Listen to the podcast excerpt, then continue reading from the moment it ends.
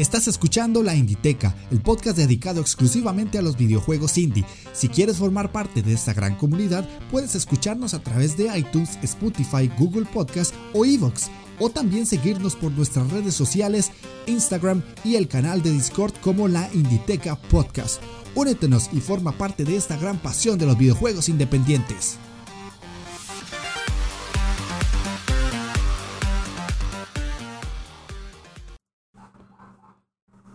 Hola jugones, ¿cómo están? Sean bienvenidos a la Inditeca, el podcast dedicado exclusivamente a los videojuegos independientes. Yo soy Jeff de Astora y el día de hoy, como pudieron ver en el título del programa, vamos a hacer un análisis de Carrion, un juego que salió hace muy poquito, que está disponible en el Game Pass por si quieren probarlo aquellos que lo tienen y que eh, creo que he hecho demasiado spam por todas mis redes sociales, Twitter y canal de YouTube, ya que eh, le subí un video por si quieren irlo a ver. Eh, hace 15 días aproximadamente de un gameplay y además eh, cuando ya lo terminé lo posté por el Twitter de que ya lo había acabado y varias cosas y es un juego que he ido mencionando mucho en los últimos programas pero le toca el análisis porque obviamente yo voy a traer aquí juegos que me gusten o que por lo menos me haya terminado, ¿verdad? Mínimo eso. Así que es un programa estándar como el de siempre. Vamos a tener comentarios, vamos a tener un poco de noticias y después de eso el análisis como tal. Así que como me gusta decirles, pónganse cómodos, agarren su mando, presionen Start porque iniciamos partida.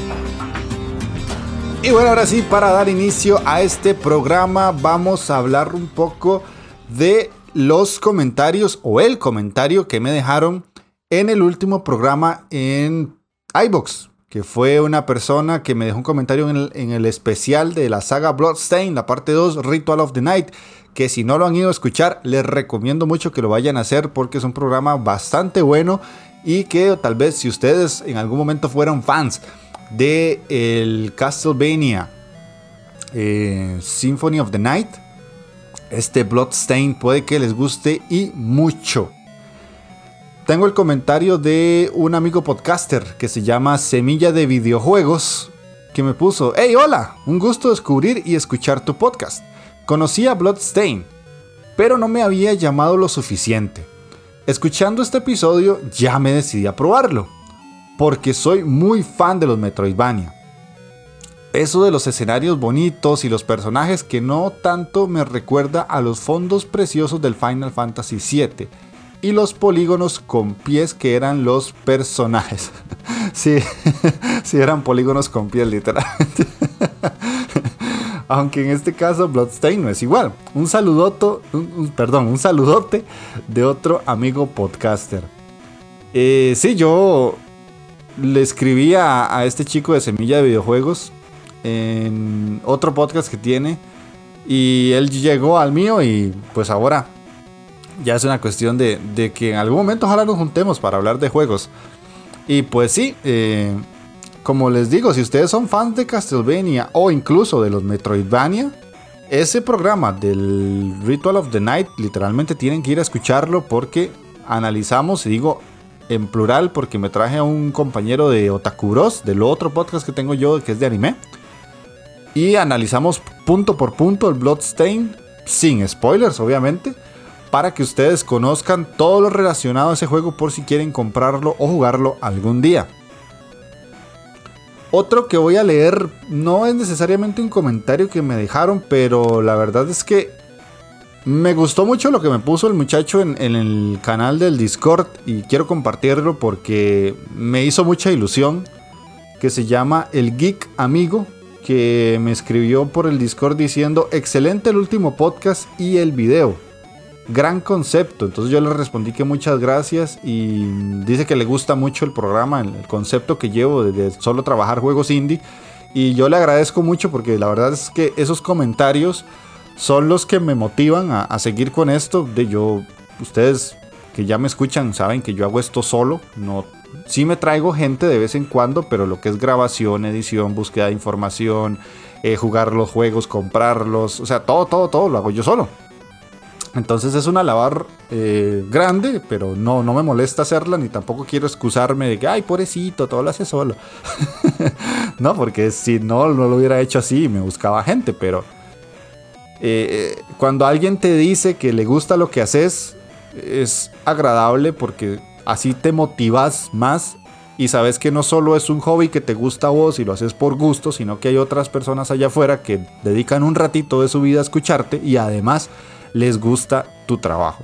Así que por cuestión de comentarios, eso era todo lo que había. Hay unos días que están más movidos, otros como este, que son poquitos, pero igual se agradece todo lo que ustedes dejen. Ok, vamos a entrar a lo que vendrían siendo las noticias. Ahora sí vamos a hablar un poquito de la industria, que curiosamente esta semana estuvo cargada de noticias indie, cosa que me alegra porque en algunas otras ocasiones no he tenido nada más que decir. Pero bueno, la primera noticia que les quiero compartir es que eh, si me siguen en Twitter, lo pudieron haber visto esta semana, compartí una iniciativa de Square Enix que se llama Square Enix Collective. Esto es como una subdivisión, podría decirse, de eh, Square Enix para apoyar estudios independientes. Así que si en algún momento ustedes me están escuchando y son creadores de videojuegos o desarrolladores de videojuegos, tienen esta opción y ustedes pueden enviarle un correo a Square Enix o con toda la información y todo lo que ustedes están haciendo de un juego y si ellos ven que tienen potencial, los van a patrocinar, los van a ayudar a que el juego se publique de alguna manera. Obviamente no es como que escogen a cualquiera ni, ni puedes mandar este, todo tipo de cosas para que eso sea aceptado. Pero ellos están anuentes a recibir eh, desde proyectos que están muy avanzados hasta ideas que están como en generarse para futuros proyectos de videojuegos. Es una división bastante interesante. Porque, y yo nunca me voy a cansar de decirlo, y creo que ustedes ya lo saben si me han venido escuchando en los últimos seis meses, para mí los videojuegos independientes literalmente mantienen la industria viva. Así de sencillo. Si no, eh, tendríamos un juego cada mes, cada dos meses.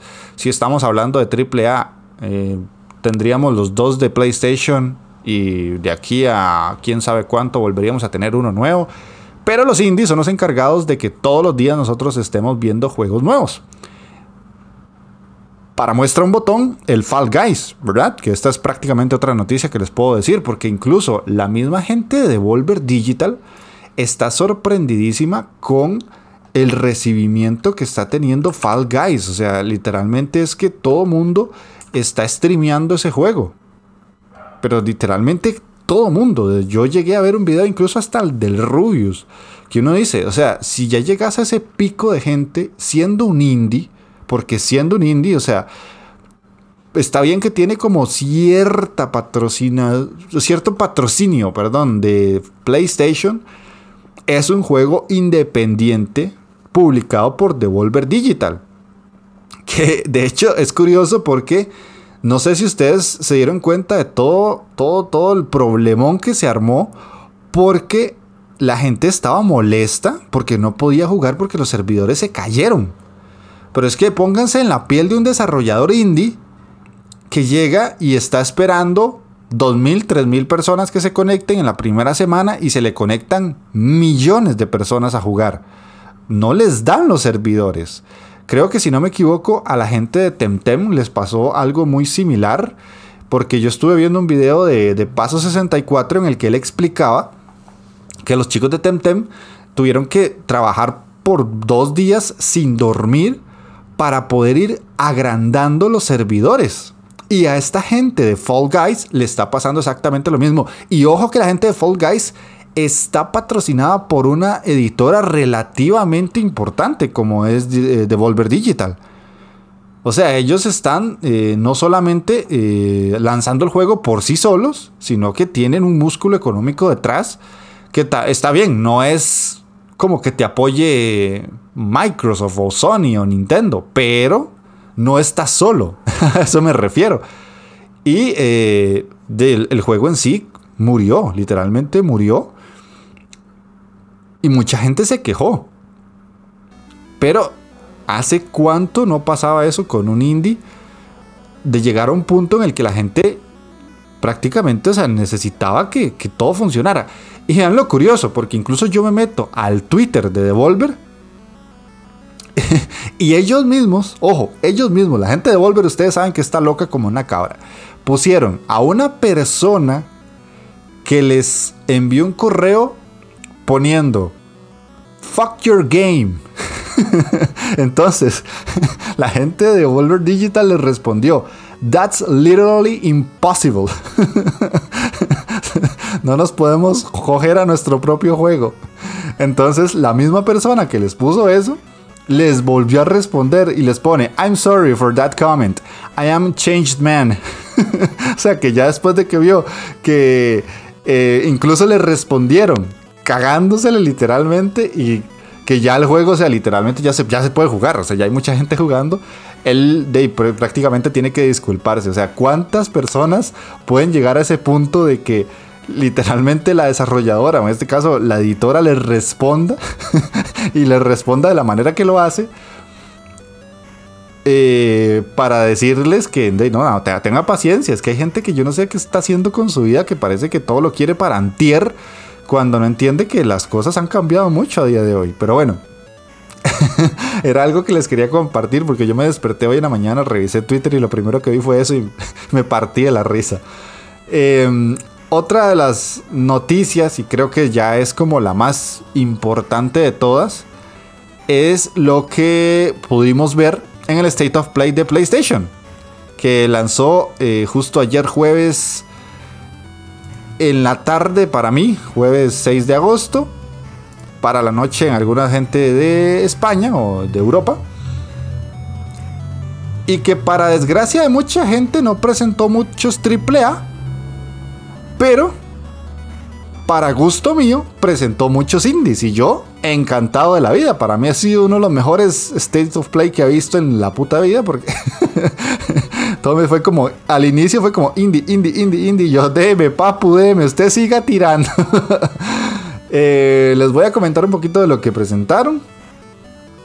Básicamente, eh, creo que la noticia como más extraña que nadie se esperaba es que ahora Braid, eh, uno de los clásicos, ya clásicos dentro de la escena indie, va a tener una versión remasterizada que va a salir en PlayStation 5, en Xbox Series X, en el Play 4, en el One, en el Switch, en la PC y hasta en tostadoras.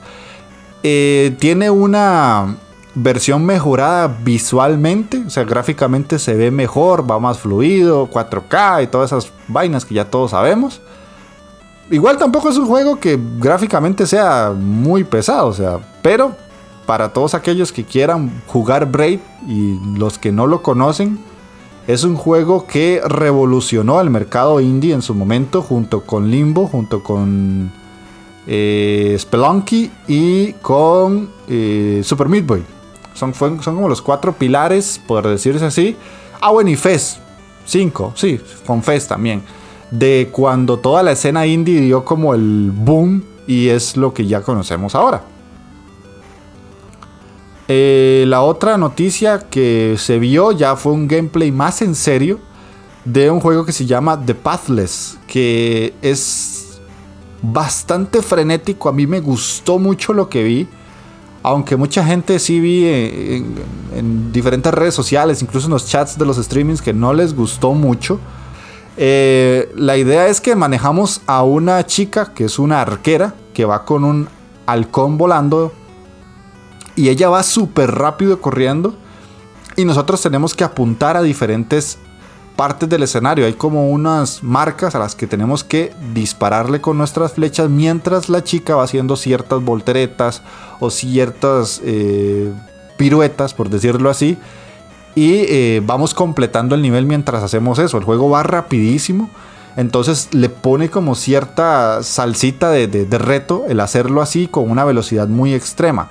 Y después de eso tenemos que combatir unos jefes en entornos que están al que nos desfavorecen prácticamente para poder este luchar contra el jefe que por lo general va a ser más grande que nosotros. Ese me llamó mucho. Yo ya lo tengo en wishlist. Sale para PlayStation 4, para PC a finales de año. No va a estar para Xbox. Así que ahí veremos cómo hacemos para conseguirlo. Pero ese está bastante bueno. Otro que salió fue el Box Snacks. Ah, que este la verdad no me llama pero nadita nada. Tenemos que usar como unos bichos medios extraños que yo diría que es un juego muy enfocado para niños, podría decirse, porque son como unos animales que están hechos de comida. Y es un juego en tercera dimensión como con cierto tinte plataformero y de combate, pero la verdad es que no me gusta. O sea, de todos los que mencionaron, no me agrada tanto. La verdad, no me agrada tanto. Es como de completar pequeñas misiones y todo el entorno, o sea, todos los animales como tal, son comida. No sé, sí, sí está raro. Pero bueno, para gustos colores, ¿verdad?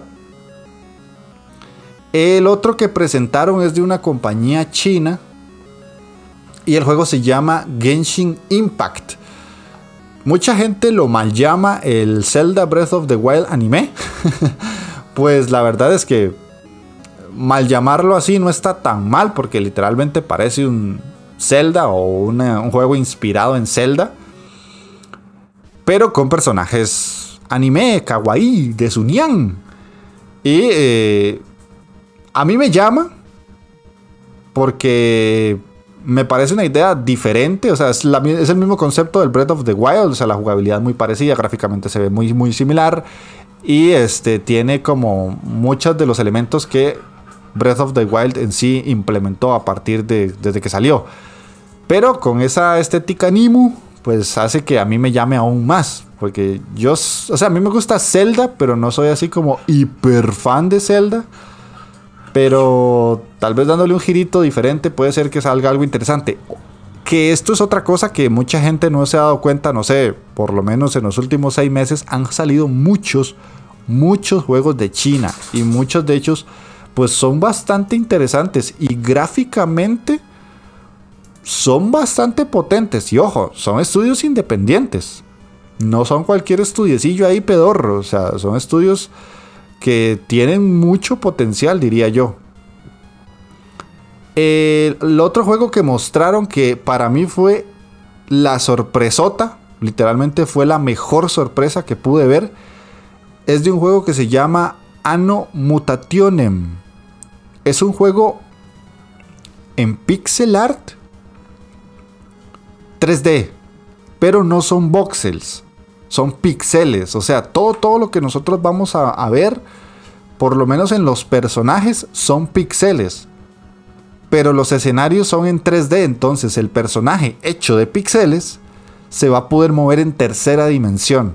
Ya por ahí en Twitter yo sigo varias cuentas de varias gente que está haciendo juegos así. Y se ven brutales, pero este específicamente se ve muy bien va a llegar a PlayStation 4 y a PC a finales de año, en diciembre. Ojalá que no esté muy caro, porque este sí me llama mucho, pero mucho, mucho. Si, quieren verlo, búsquenlo así en, en internet. Ponen ano. Yo sé lo de la broma de que es ano de dice culo. Pero es la palabra ano, o sea, A-N-N-O, lleva dos N, dos puntos, Mutationem. De verdad, búsquenlo porque se ve brutal, brutal. Es un RPG cyberpunk y se ve súper genial. Y ya la cereza en el pastel, por decirlo así, es que anunciaron la salida del segundo Spelunky, Spelunky 2. Si ahora les mencionaba que Braid es una de las tantas joyas de los indies que dieron como camino para que lleguemos a lo que estamos jugando a día de hoy, Spelunky es literalmente otra de esas grandes piedras que sentaron el futuro de los indies. Y ahora va a salir por fin una segunda parte con un aspecto gráfico muy diferente, con un aspecto eh, jugable muy parecido al del primer Spelunky, pero según dicen los desarrolladores, con más cosas, más trampas, más enrevesado, eh, más complejo, con multijugador en línea. Va a salir el 15 de septiembre para PlayStation 4 y PC. Entonces, si ustedes jugaron el primero y les gustó mucho, aquí van a tener el segundo. Y si les da curiosidad jugar el primero, antes de que salga este segundo, pues el primer Spelunky y ahora, por lo menos en PC, yo lo he visto prácticamente un dólar en muchos, muchos lados. Y lo último que lo iba a poner como un juego hasta que hoy vi un video que literalmente me hace dudar de lo que vaya a pasar. ¿Por qué? Se preguntan, ¿por qué? Uno de los juegos que mostraron que más, más me gustó después del Mutationem se llama Ion Must Die. Este título eh, es un beat'em up en tercera dimensión, pero con vista 2D, por decirlo así, vista lateral, que se ve extremadamente bueno, pero extremadamente bueno. De hecho, yo ya lo agregué a la wishlist, ya lo, lo tenía ahí visto, sale a finales del otro año, o salía. ¿Qué pasa? Bueno, desgraciadamente no se ha confirmado al 100%, porque no es como relativamente verdad en su totalidad. El tráiler se mostró en el State of Play y 30 minutos antes el estudio desarrollador literalmente desapareció. O sea, las personas, la IP, un enredo con derechos de autor. ¿Y qué pasa? Que al parecer uno de los encargados del estudio desarrollador, y esto es rarísimo en los indies que hagan tanta polémica, pero bueno, nadie está salvado de hacer una estupidez. Eh, al parecer uno de los creadores eh, del, estudio se dejó la IP, pero se la dejó porque como que se la robó a los verdaderos creadores y muchos de los trabajadores literalmente renunciaron porque los estaban maltratando, estaban haciendo jornadas larguísimas, tenían recargos de trabajo, eh, no les estaban pagando nada, literalmente ya no tenían dinero para pagar ninguna especie de desarrollo del juego.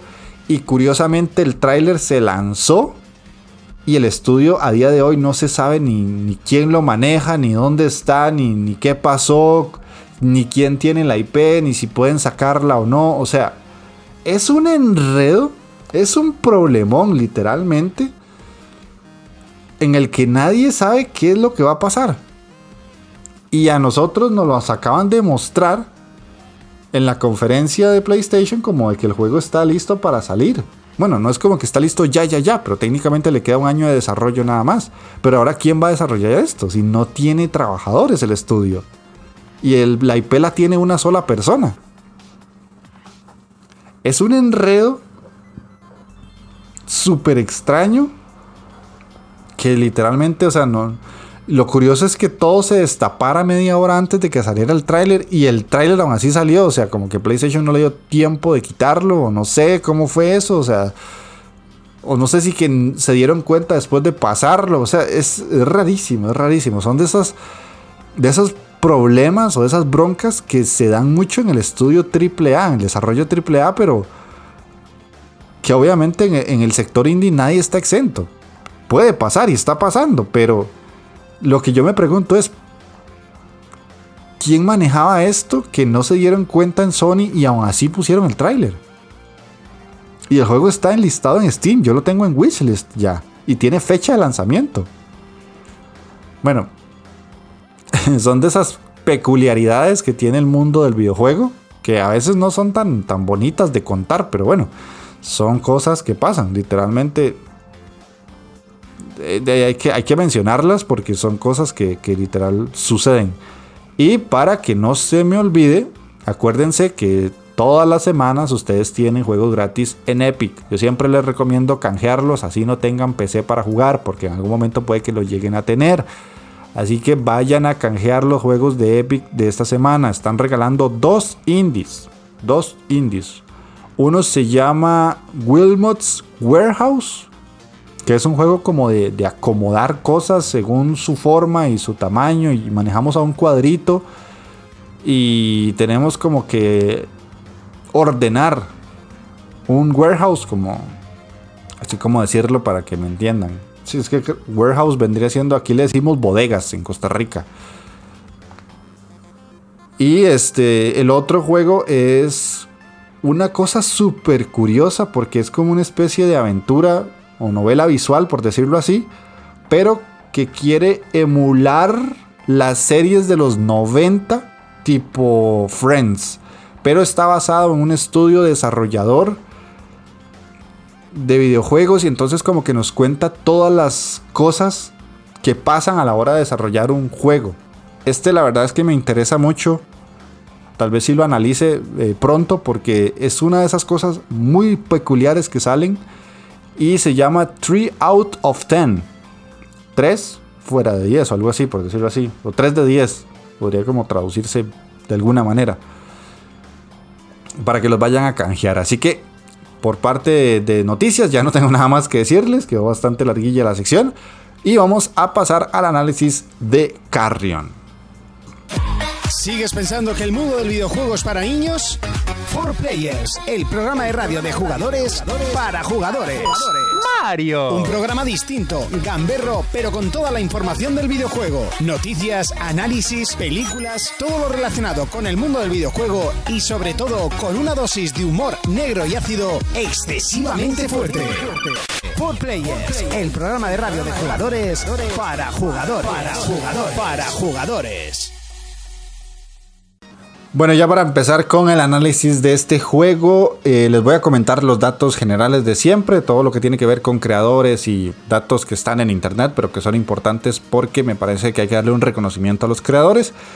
Este juego está disponible para Nintendo Switch, para Play 4, para One, para PC y tiene un costo normal de 20 dólares.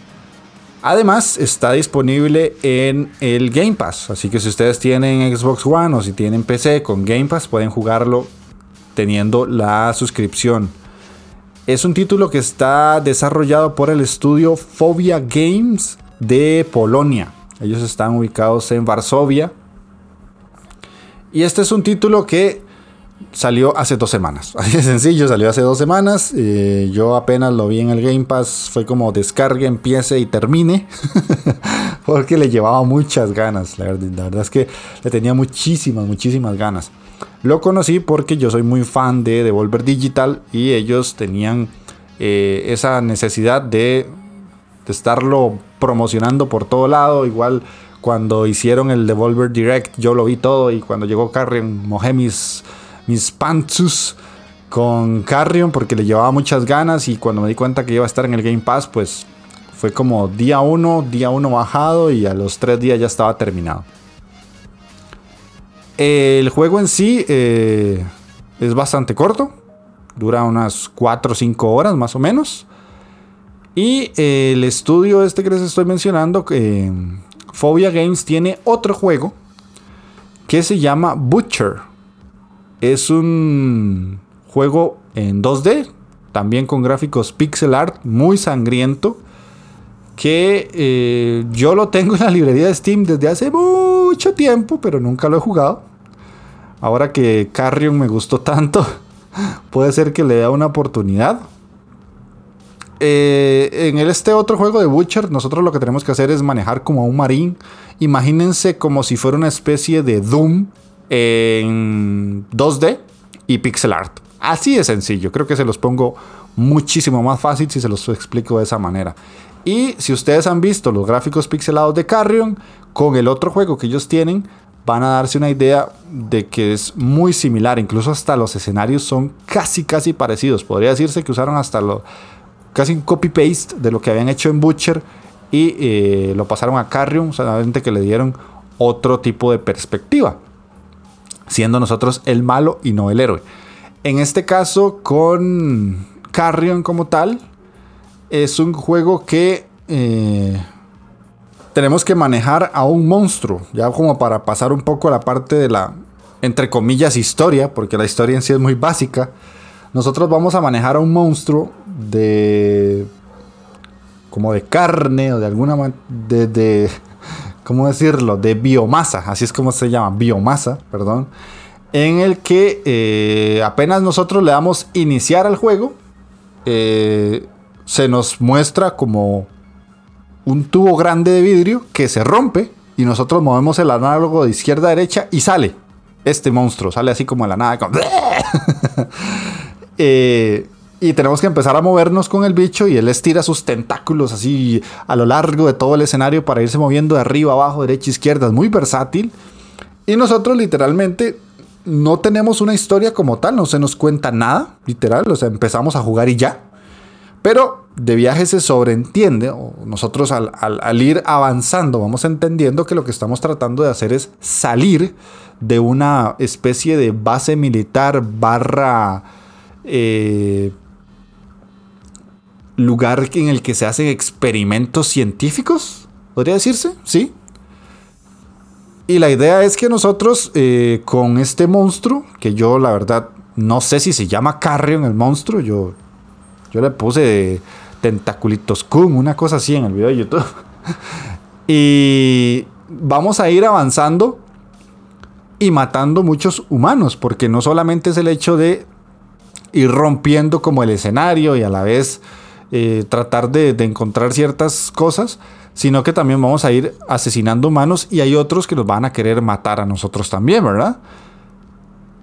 Básicamente la historia es esa, es una historia muy sencilla, es un planteamiento muy fácil porque lo que nos están diciendo es como, a día de hoy has jugado muchas veces muchos juegos donde te toca matar al monstruo. Pero nosotros te estamos planteando esta aventura donde vos sos el monstruo. Básicamente eso es Carrion. En la historia eso es todo. Eh, y nuestro objetivo es literalmente encontrar la salida se acabó. No hay más y no hay textos, no hay nada que uno pueda leer o decir, así, ah, mira, aquí ahora estoy haciendo esto por estas y estas razones. No, la verdad es que no. Pero sí se nota como que tenemos una motivación. O sea, el juego tiene algo en su jugabilidad que nos invita y nosotros cuando estamos jugando nos vamos a sentir esa la palabra, motivados a avanzar y a salir de ahí. Porque sí se siente como claustrofóbico para el monstruo, porque es un lugar que está hecho de una forma que no es nada, nada adaptable para él, porque él es inmenso y está lleno de tentáculos. La jugabilidad, que es literalmente todo el juego, o sea, es un juego basado totalmente en mecánicas jugables. Nosotros manipulamos al monstruo, a Carrion, como sea, con el análogo derecho o con el mouse. Se puede jugar con, ambas, con ambos tipos de, de, mandos. Y lo más curioso de todo, y esto es que me sorprendió mucho, es lo fluido que se siente. Yo decía cuando estaba haciendo el video, es que siento como que si supiera moverlo, pero o sea, es que nosotros no tenemos la capacidad humana de sentir cómo se mueve un monstruo, o sea, es algo totalmente inventado por nosotros y a la vez es un bicho como con 10, 12 tentáculos, pero la movilidad que tiene es tan buena, está tan bien hecha, que nosotros literalmente lo podemos manipular para donde nos dé la gana y hacer que se meta y se esconda por lugares más estrechos o que rompa cosas o lo que sea y se siente muy natural. Es extraño decir que algo así se siente natural, porque no es natural manejar un monstruo, no sé, pero se siente agradable, es una sensación muy satisfactoria. Con, yo lo jugué con el, con el mando, entonces eh, para nosotros poder romper cosas, como romper ventanas o romper eh, rejillas, lo que tenemos que hacer es presionar el, botón RT o R2. Y el monstruo va a jalar su tentáculo y lo va a romper, lo va a arrancar. Y ya después vamos a poder meternos como por ventilas o por ciertos lugares un poco más estrechos. Y eh, con el análogo izquierdo vamos a poder estirar un solo tentáculo del monstruo para en algunos momentos poder activar ciertos eh, interruptores que nos van a permitir abrir puertas o accionar palancas o hacer algo para que se abra una puerta fuera de donde nosotros estamos activándola. El monstruo en sí tiene inteligencia.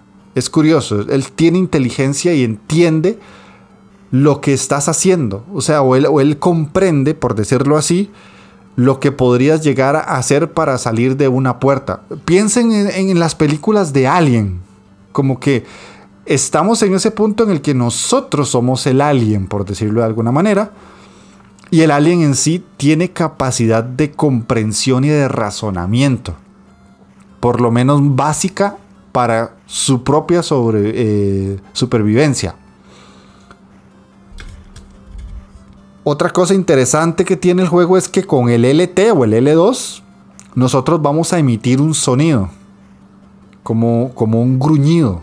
El bicho hace como...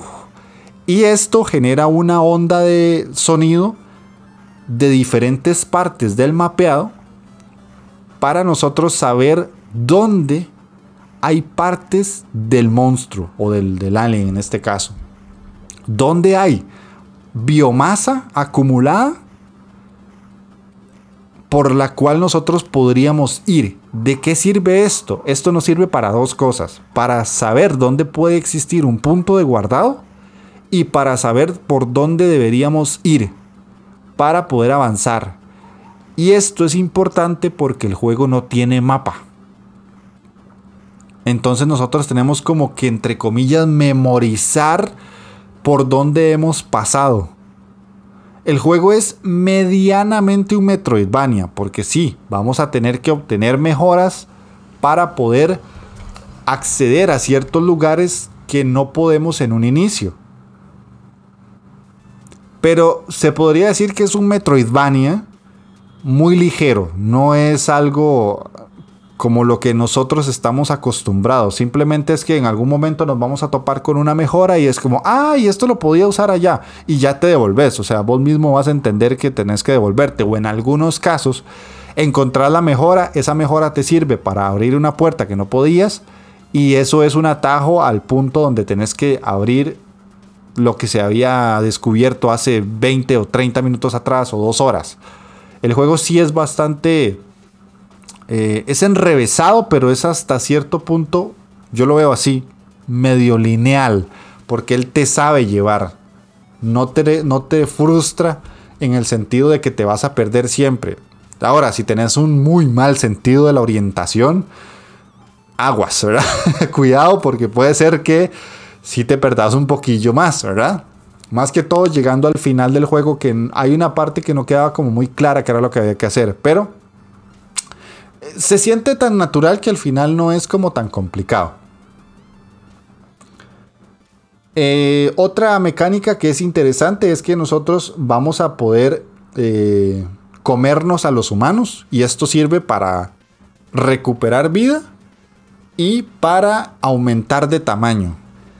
Esto afecta en dos cosas si nosotros somos grandes, o sea, si el monstruo es muy grande, vamos a tener un tipo de habilidades. Y si somos pequeñitos, vamos a tener otro tipo de habilidades. Entonces, en algunas ocasiones vamos a necesitar que el monstruo sea pequeño o grande para resolver según qué puzzles y avanzar a otras secciones del mapeado. Lo interesante de todo esto es que nosotros vamos a poder desbloquear habilidades especiales encontrando ADN que nos va a activar estas otras habilidades, como por ejemplo lanzar un tentáculo para activar palancas, controlar humanos, hacer un ataque de placaje como un golpe con toda la masa, o sea, es cuando estamos como el monstruo más grande, podemos hacer un golpe fuerte y eso rompe eh, como unas barreras que hay que al inicio no vamos a poder hacerlo porque no vamos a tener la habilidad. Entonces hasta que lo consigamos, eso va a estar ahí para que el monstruo en sí pueda hacerlo. Otro que tenemos por ahí es hacernos invisibles o convertirnos en lombrices para nadar bajo el agua. Y hay otros como ataques de espinas, super lanzas o queratina. Bueno, son muchos. Pero eh, todo se va a ir aprendiendo de forma muy gradual. Yo siento que la curva de aprendizaje es muy buena porque nosotros vamos disfrutando el, hecho de saber que descubrimos una nueva habilidad y casi que automáticamente la descubrimos, la vamos a utilizar. Entonces es muy agradable darse cuenta que uno dice, puta, ahora sí, eh, que se venga cuantos humanos quieran porque me los voy a monchar a todos, ¿verdad? los voy a comer. Eh, en, en, algunas ocasiones, eh, el monstruo en sí eh, va a tener que utilizar las habilidades y ahí es donde nosotros vamos a tener que jugar con el tamaño. ¿Cómo resolvemos esto? Fácil. Dentro del mapa van a haber unas especies de lugares de agua, pero como un agua más viscosa, por decirlo así, que en diferencia del agua normal. Y ahí vamos a poder depositar cierta cantidad de biomasa. Cuando hacemos esto, esa biomasa queda ahí guardadita si es que estamos muy grandes, lo vamos a hacer más pequeñito al monstruo, dependiendo de la cantidad del tamaño que llevemos al monstruo. Así vamos a tener que cantidad, la cantidad de biomasa que depositar y lo vamos a hacer más pequeño. ¿Cuándo lo vamos a ocupar a hacer más grande? Pues volvemos a este pequeño estanque, por decirlo así. Nos comemos la biomasa y ya nos volvemos a retomar el tamaño grande y las habilidades más grandes. Y algunas habilidades, ojo, las vamos a poder utilizar solamente cuando tengamos cierta cantidad de vida también. La vida va muy de la mano con el tamaño del bicho. ¿Por qué? Porque en algunos casos eh, a mí me disparaban y yo sufría daños horribles o hay unos enemigos que te tiran fuego y literalmente te calcinan en segundos y tal vez ocupabas una habilidad y porque perdiste biomasa por un ataque muy fuerte, vas a tener que devolverte, buscar humanos, comértelos y volver a aumentar tu tamaño y tu salud para poder utilizar esas habilidades. Ahora, ¿qué tipos de enemigos hay? Hay humanos normales que no nos van a atacar porque están cagados del susto, literalmente. O sea, no, se van a mover, estar ahí como, ay, ay, ay, me va a comer el bicho. Me come, me come, me come. Eh, hay otros que sí llevan pistolas, son un poquito más valientes y nos van a disparar, pero son muy buenos, tienen muy buena puntería. Y hay otros que tienen una pared láser, que estos son como robots. Y esa pared láser nos hace daño y nos mata al bicho. Eh, además hay otros soldados con lanzallamas. Hay unos drones que son bastante cabroncetes. Y también hay unos mechas, que esos mechas son un dolor de pelotas. Así de sencillo. Son los enemigos más fuertes que nos vamos a tener que enfrentar y nos van a hacer bastante, bastante daño. Yo en una parte de la pantalla la pasé muy mal porque habían dos de esos mechas y me dieron pero hasta por el apellido, literalmente, o sea, son bastante cabrones y a veces en algunas pantallas te van a combinar, entonces va a estar el mecha, el enemigo que tiene lanzallamas, el que tiene la barrera de láser, o sea, es un juego que ya en el combate es muy frenético, bastante frenético diría yo, porque tenemos que actuar muy rápido y a veces el bicho es tan grande que sí nos van a alcanzar, literalmente sí nos van a alcanzar. Yo no me morí mucho, el juego no es difícil, porque no es difícil. Pero sí ah, tuve que repetir varias veces algunas situaciones porque sí se complicó un poquitillo en algunas unas que otras partidas. Pero en sí no, no les va a llevar muchísimos intentos. Es un juego muy amable. Por eso les digo que tal vez en unas 4 o 5 horas lo acaban porque es un juego muy sencillo y muy disfrutable. El juego en sí está enfocado a la resolución de puzzles, aunque parezca mentira. Y tenemos que recortar muy bien los poderes que vamos ganando. Porque dependiendo de los poderes que vayamos adquiriendo, en algunos casos eh, vamos a tener que usarlos. Y se los digo, aunque parezca repetitivo, porque no siento que sea un juego que valga la pena dejar por muchos días. Primero es corto, pero eh, a veces la combinación de, botones para sacar poderes es un poco confusa.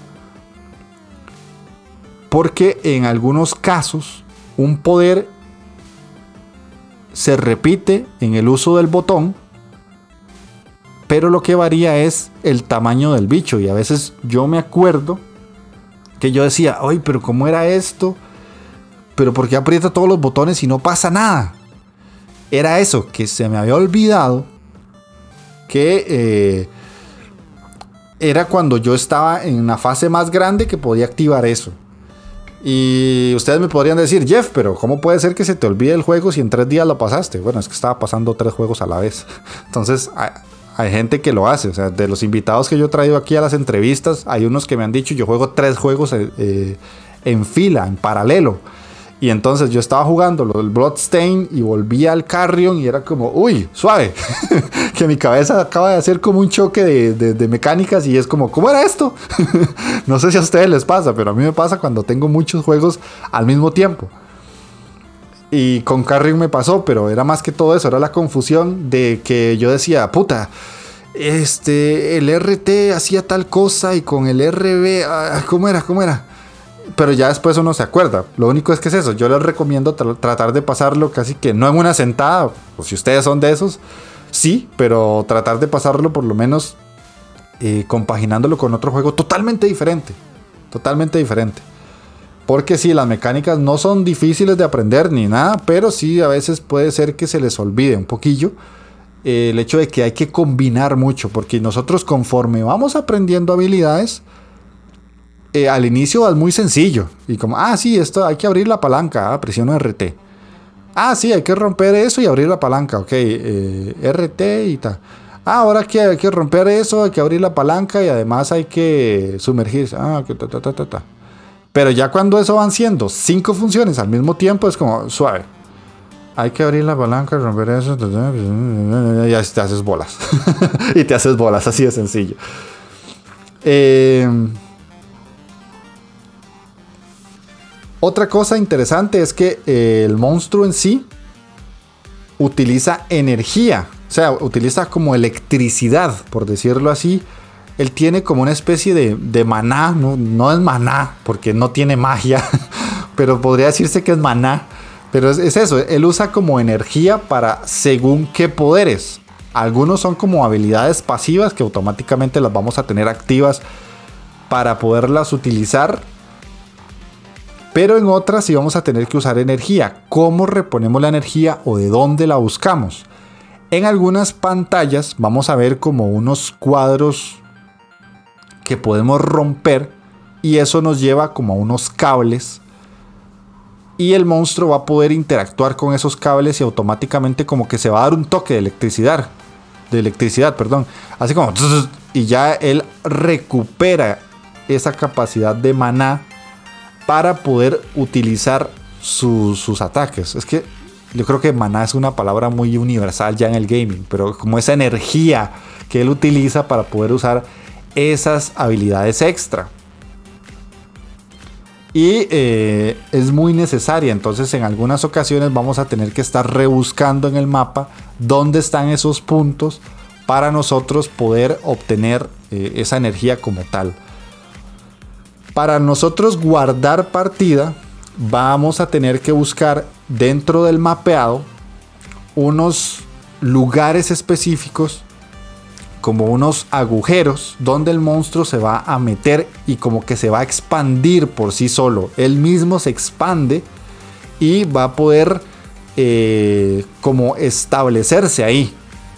Para que se den una idea es como si él fuera una especie de, de hongo que llega a un punto, a una esquina y ve que está como húmedo y que está oscuro, se mete y automáticamente se expande y eso va a ser como una guarida. Entonces nosotros si ocupamos guardar, ahí lo vamos a poder hacer, guardar partida. Pero en algunas otras ocasiones nosotros vamos a tener eh, situaciones muy parecidas, o sea, como lugares muy parecidos donde el monstruo en lugar de guardar partida se va a teletransportar a otra zona del mapeado. Entonces nos van a utilizar eh, o nos van a servir como portales de transporte. Se parecen mucho entre sí cada una de las dos eh, posiciones, por decirlo así. Pero una es para guardar y la otra es para teletransportarnos. Y eh, la mecánica básica del juego, porque la mecánica más repetitiva, de hecho el juego si hubiera durado más tiempo creo que sería algo negativo, pero por dicha no lo hace, es que nosotros vamos a encontrar unas puertas metálicas. Y estas puertas vamos a tener que abrirlas resolviendo diferentes acertijos con las habilidades que vamos ganando. Entonces, al inicio son puertas que se abren de tres lados, de arriba, abajo a la derecha y abajo a la izquierda. Entonces vamos a ir al mapeado, hacia la izquierda, vamos a resolver el puzzle y el monstruo se esconde en uno de estos huecos, por decirlo así, extiende toda su biomasa y saca un poquito de sus tentáculos por una parte de la puerta. Ok, ya resolvimos uno. Nos vamos a la derecha del mapa para hacer exactamente lo mismo, pero con otro puzzle diferente. Lo resolvemos y el monstruo ya ahora tiene otro tentáculo, por decirlo así, dentro de la puerta para poder abrirlo. Nos falta arriba. Vamos arriba, resolvemos otro puzzle diferente. Y hay un tercer tentáculo que ya ahora sí puede abrir la puerta y él la rompe, la destroza. Y eso nos abre la posibilidad de ir a otra parte del mapa. Al inicio son solo tres. Conforme vamos avanzando, esa puerta puede llegar a ser 4, 5, 6 y cada vez se nos va a ir complicando un poco más y se nos van a ir alargando todas las cosas que tenemos que resolver. Básicamente, es la mecánica que más se va a repetir. Por eso les digo, si el juego hubiera durado 6, 7 horas, yo sí hubiera dicho que es cansado y que es repetitivo. Pero dichosamente no es así. Siento que la duración que tiene está perfecta para lo que el juego en sí ofrece. Porque es divertido, es agradable utilizar el monstruo, pero siento que tal vez más horas hubiera sido algo negativo o perjudicial porque se hubiera sentido como que la alargaban a la mala, pero por dicha, el juego sabe y conoce su extensión. Y en jugabilidad básicamente es eso. Se me va una mecánica, tal vez, no, no quería olvidarla, donde nosotros nos vamos a poder meter como en una especie de bodega grande, por decirlo así. O sea, es como, como un compartimiento muy grande donde el monstruo se mete y se, se ve otro lugar del mapa donde hay unos humanos y nosotros vamos a manipular a esos humanos para que hagan ciertas cosas. Son como una especie de científicos que llegan a la base y nosotros eh, en ese momento, cuando nos metemos en ese compartimento, los vamos a utilizar a ellos porque ellos están como llegando ahí a inspeccionar, a ver qué es lo que pasó, que me imagino como que les reportaron que hubo alguna situación negativa y, ellos tienen que ir a revisar para ver cómo controlar la situación con el monstruo o lo que sea.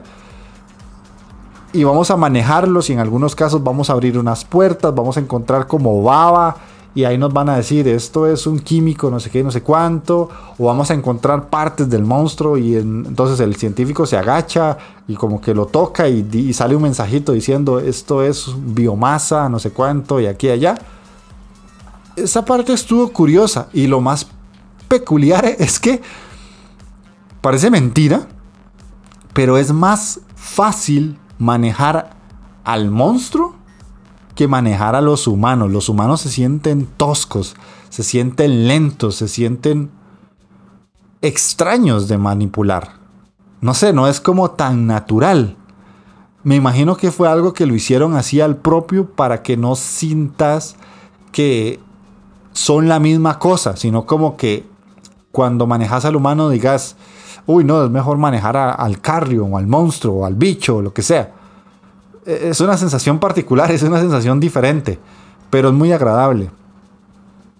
Así que, ya les digo, jugablemente no, no, hay, no hay nada más, eso sería todo. Vamos a pasar al apartado musical, que pues literalmente no tiene, o sea, sí hay música, pero es música muy ambiental, que te mete en lo que está pasando. Son sonidos, es música como muy de de momento de tensión o de momento de suspenso porque estás ahí caminando y te llegan a atacar y es como tan tan tan tan tan tan y ya. Pero nada más, o sea, no hay como canciones de fondo. Hay puntos donde ni siquiera hay música y yo siempre les he dicho a ustedes para mí, cuando un juego no tiene música, eso es adrede y le da un punch importante al juego. O sea, si el desarrollador piensa que no tener música en un momento específico es algo que es necesario, yo lo aplaudo 100% porque es una decisión. El, el, no existir música es una decisión de creación, es una decisión creativa. Y este juego lo tiene y hay otras partes que sí tiene una canción. Así que no sé si les voy a poner algún tracto de música en esta parte, porque siempre lo hago. Voy a ver si encuentro algo y si lo pongo. Y si no, seguimos con otro apartado, que en este caso vendría siendo el apartado gráfico.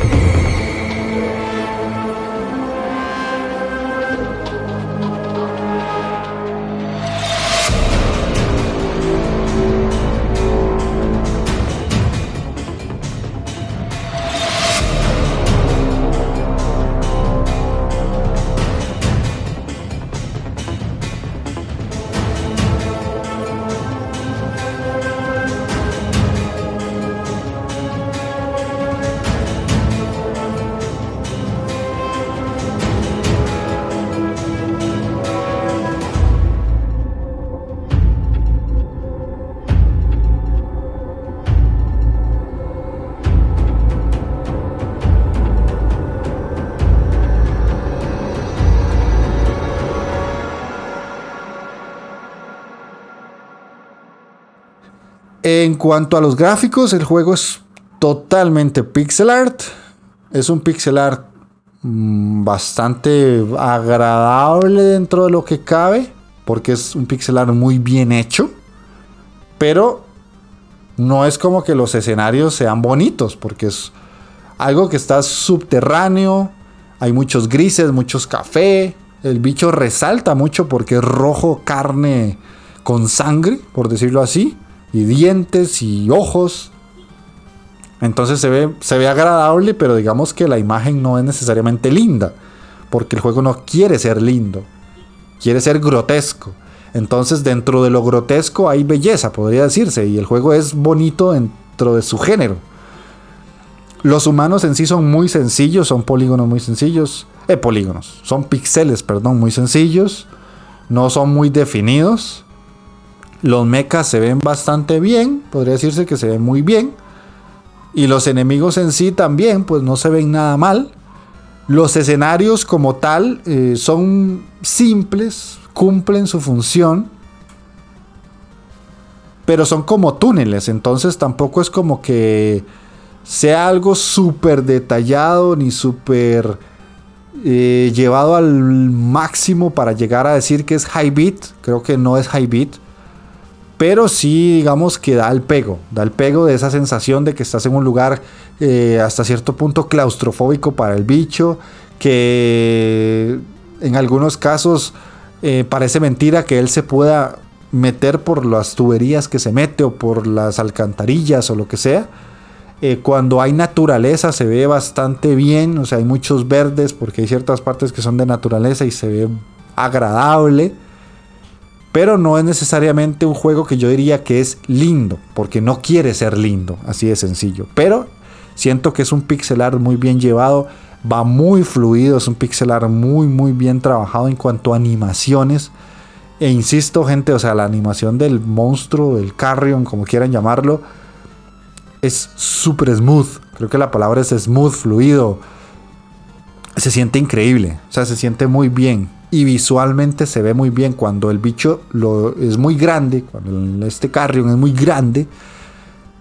Tiene tantos tentáculos que se ve sorprendente el ver cómo a veces salen 10, 12 tentáculos y en algunas partes del escenario el puente, o sea, el bicho parece un puente que está extendiendo sus brazos a todos los lugares del escenario como para conectarlos. Se ve muy bien, muy bien, bastante bien. Y ya les digo, es muy llamativo porque él es rojo y todo lo demás que lo rodea son amarillos, grises, beige, cafés, negro. Entonces se ve muy, muy impresionante. Y ya para finalizar, básicamente en conclusiones, me gustó mucho. La verdad es que lo disfruté muchísimo, pero muchísimo. O sea, la sonrisa que yo tenía en la cara mientras jugaba, creo que es indescriptible. Eh, esa sensación de ser todopoderoso, de poder destruirlo todo, de saber que el ser humano es una basura a la par tuya, porque literalmente es eso, o sea, sentís tanto poder. Es muy agradable, es una sensación muy agradable de ser el malo, ser el monstruo. Yo sé que por ahí hay otros juegos indie que tienen ese planteamiento, por ahorita me acuerdo de Tyranny, pero es que no lo, juego, no lo he jugado, solo sé que por videos que he visto en Tyranny uno es el enemigo o es el malo.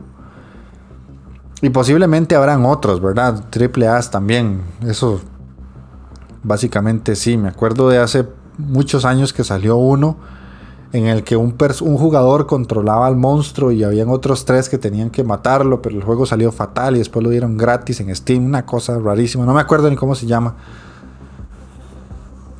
Pero en este específicamente, como la idea es nosotros ser un, un ser totalmente destructor que está buscando su libertad, se siente muy curioso, se siente súper bien. No sé si llegará a estar entre mi top 5 de los mejores juegos que he jugado este año. Va muy encaminado ahí. Pero sí tal vez va a estar en mi top 10. Se los aseguro 100%. Va a estar en mi top 10 de juegos del 2020.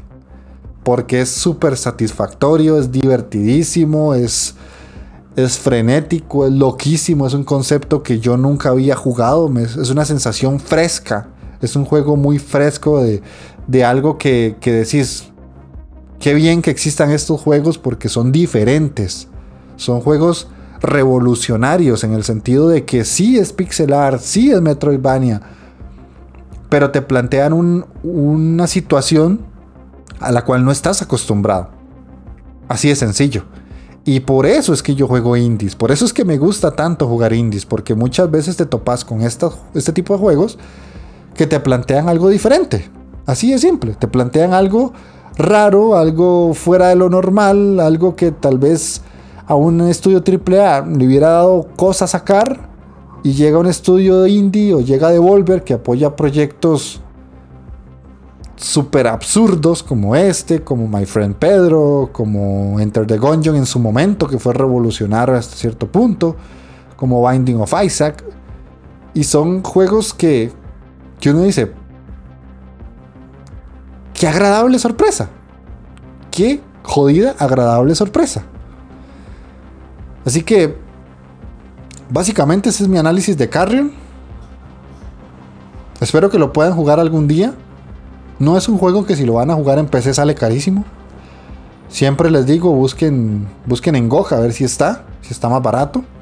Porque por lo general ahí va a estar siempre más barato que en Steam. Si tienen Game Pass, pruébenlo. Jodidamente, pruébenlo en serio. Si ya no les gusta el concepto, pues de no pasa nada. No a todos nos tiene que gustar lo mismo porque si no esta vida se vería aburridísima, súper aburrida. Pero yo siento que es un juego que por lo menos tienen que jugarlo para que ustedes se den cuenta de que los indies tienen mucho que ofrecer. No todos son Metroidvania, roguelikes o juegos de cartas con roguelike o Souls Likes, o sea, hay más cosas allá. Si bien Carrion tiene su, su poquito de, de, juego Metroidvania, eh, siento que eso es como cuando uno cocina y tiene la comida y dice, Ay, le falta algo, le falta un poquito de chile, le falta un poquito de salsa de tomate. Entonces siento como que ese Metroidvania que tiene Carrion es eso, como, como ese poquito de salsa de tomate que le hacía falta al juego para darnos una aventura un poquito más extensa, más allá de dos horas y que se alargara un poquito a cuatro, cinco o tal vez más para quienes quieran ser completistas. Y básicamente eso es todo lo que les traigo esta semana. Programa cortito, Siento yo que bastante divertido, me gusta mucho grabarlo. Ya saben que yo subo un video una vez a la semana en el canal de YouTube. Hace una semana exacta les subí el video del top 10 de los mejores juegos indie que según yo salieron en el mes de julio para que lo vayan a ver. Quedó un video bastante, bastante bueno. Siento que julio, desde el punto de vista de videojuegos indie, está muy cerca de parecerse a lo que salió en mayo. Mayo fue un mes muy bueno también. Y agosto se viene, pero brutal. Ya voy viendo más o menos que viene para agosto. Y joder, joder, que si vienen juegos buenos. Ya desearía yo tener más dinero y más tiempo libre. Pero no se puede. Pero bueno, básicamente es eso. Eh, los que no están unidos al Discord, los invito, métanse al Discord, ahí hablamos mucho. Esta semana estamos muy movidos, por dicha se ha metido más gente. Estuvimos hablando de, de lo de PlayStation, estuvimos hablando de varios juegos que están pasando la gente que, que está en el Discord como tal. Estuvimos vacilando mucho con, con otros temas. Los invito a meterse al Discord. Y si no, el Telegram, que no lo promociono mucho, pero es que mucha de la gente del Discord es del Telegram. O sea, se pasaron del Telegram al Discord y son un poquito más activos por ahí. Ya saben que el podcast lo pueden escuchar en iBox, en iTunes, Spotify, Google Podcast. Trataré, no les aseguro nada, pero trataré de subirlo a YouTube. Porque ya este programa es el número 28. Entonces tengo que pasar 28 audios a formato video para subirlos a YouTube y a partir de que yo ya subo todos los podcasts que ya están grabados a YouTube en video, ya iré sacando simultáneamente la versión de audio para que ustedes lo tengan ahí y además la versión en video. Obviamente sin mi cara, solo va a ser el audio. Ya más adelante, la segunda temporada, posiblemente ya ahora sí saque el podcast en video en YouTube con mi cara para que ustedes tengan las dos versiones, porque hay gente que prefiere YouTube, otros prefieren Spotify, otros prefieren iBox y, y así. Porfa, comenten, me encantaría saber qué piensan ustedes del programa, si les gusta, si no les gusta, si lo quieren más largo, si lo quieren más corto, si un programa a la semana les está pareciendo mucho, les está pareciendo poco. En el video de YouTube también me gustaría que comenten qué les parecen los videos, el contenido, los cambios que he hecho en los videos como tal en cuanto a edición. Eh, si quieren algún juego en específico, pídanlo. Ahí tienen la caja de comentarios de iBooks para que yo analice juegos específicos o que los juegue o que los lleve al canal. Hace unos dos programas me pidieron Neon City Riders. Todavía no lo tengo, pero esperaría comprarlo no muy, no muy lejano a estas fechas. Eh, por ahí otro chico, el mismo que me pidió el Neon City Riders, me dijo por el chat del Telegram que si sabía algo de Chasm. Sí tengo Chasm, ese juego sí lo puedo jugar y lo puedo analizar. Y eso me gustaría mucho que lo hagan, o que me propongan, o tal vez es como, Jeff, tengo esta aquí, mira, jugala, o, o eh, regalala, o lo que sea. O sea, ustedes pueden hacer lo que sea. Y además, además, les estoy dando la oportunidad de que si quieren mandar un audio al programa, lo pueden hacer. Tienen dos maneras.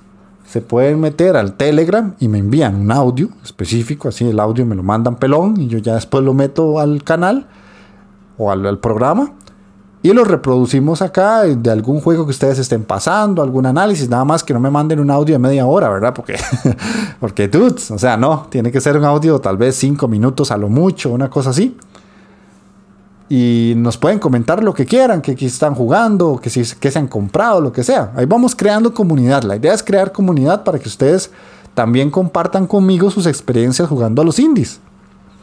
O tal vez algún tipo de top 10 que quieren que yo les llegue al canal de YouTube, qué sé yo.